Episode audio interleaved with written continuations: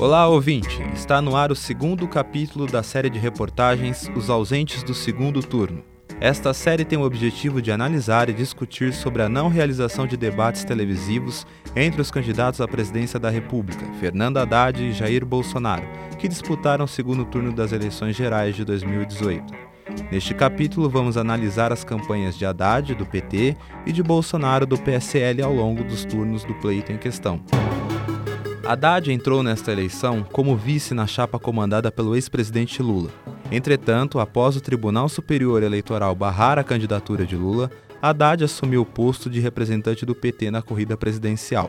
O ex-prefeito de São Paulo, que é professor universitário e já atuou como ministro da Educação durante o governo Lula, iniciou sua campanha em baixa nas pesquisas de intenção de voto mas ao longo do tempo foi crescendo até ser escolhido por 29,28% de eleitores brasileiros para disputar o segundo turno. O jornalista, publicitário e também professor no Centro Universitário das Faculdades Associadas, a Unify, William Oliveira, destaca os passos desta campanha, incluindo o segundo turno. É preciso que se entenda que é, uma campanha eleitoral ela vai muito além dos candidatos. Né? O comportamento deles não é um comportamento individual, é um comportamento político e isso envolve partidos, envolve marketing político, envolve estrategistas, envolve todo um cenário. O Fernando Haddad já tem toda uma história política ligada ao PT e tal. E como o país estava polarizado, ainda continua, né, polarizado, o que que aconteceu? Cada um captou um pouquinho esse lado polar, né, das pessoas e tentou passar isso na campanha. Claro que isso muito orquestrado. Fernando Haddad cresceu no segundo turno, né? Mais ainda no segundo turno. Por quê? Polarização, né? Precisava escolher entre dois candidatos, aqueles que não queriam o radicalismo, entre aspas, ou aquilo que o Bolsonaro tinha, né, como proposta, que era uma coisa radical, uma coisa pesada, é, acabou com que escolhesse entre Haddad e Bolsonaro, bom, vou para o Haddad. E assim também aconteceu um pouquinho com o Bolsonaro, mas mais com o Fernando Haddad.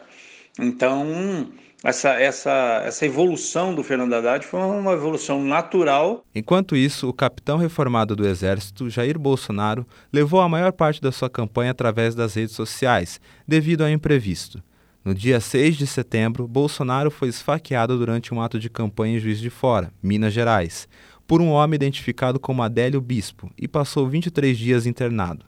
O publicitário Samuel Gatti Robles, professor da Universidade de Araraquara, a Uniara, que já trabalhou em campanhas políticas, analisa como foi a campanha de Bolsonaro após o atentado. Em relação à mídia, é, eu entendo que o, o, Bolsonaro se colocou muito à parte. Ele teve como álibi a facada, aquele incidente.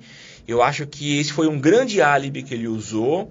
Então, o comportamento dele de se esquivar de exposições, onde talvez ele seria forçado a colocar ideias, o fez uh, se colocar um pouco à parte do debate. Em termos de conhecimento, de preparo, eu acho que o Haddad estava muito mais preparado para uma posição de debatedor. Tá? Então, o comportamento dos dois, eu acho que foi super previsível, é, independentemente de se ter facado, imagino que Bolsonaro se esquivaria de um debate, de um confronto, mas eu acho que o fato da facada ter ocorrido facilitou demais a, a, a posição do candidato. Analisando de forma muito distante, eu não sei se, se Bolsonaro cresceria tanto quanto cresceu se não fosse pela facada. O grande efeito foi o fato de que ele conseguiu se colocar distante da, da campanha, o livrando da necessidade de expor suas ideias, que talvez ele não teria muitas para debater, e ao mesmo tempo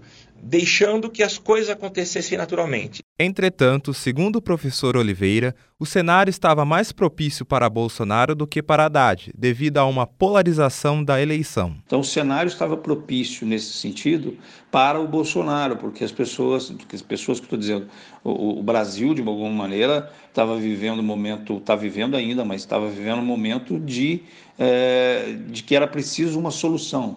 Então, aí o Bolsonaro catalisou, capitalizou, catalisou e capitalizou esse cenário para ele. Então, foi tudo muito orquestrado, né? Ou seja, as pessoas estavam querendo uma situação radical, o Bolsonaro veio e apresentou como se ele fosse a representatividade desse radicalismo. Uh, e o Haddad veio uh, em contraposição já de uma situação um pouco desgastada, né? de um país um pouco desgastado, já comandado por PT durante muitos anos. Então ele já veio com esse desgaste de administrações, que isso em campanhas eleitorais a gente sabe que tem uma interferência direta no resultado. Portanto, o resultado das eleições é resultado do comportamento de cada um, mas muito mais do cenário propício para que um ou outro eh, vencesse essa campanha eleitoral aí da presidência. Este foi o segundo capítulo da série de reportagens Os Ausentes do Segundo Turno. No próximo episódio, você confere a discussão sobre a não realização de debates televisivos entre os candidatos ao longo do segundo turno, com a sonorização de Tatiana Mendonça, de Araraquara, Leonardo Marcos.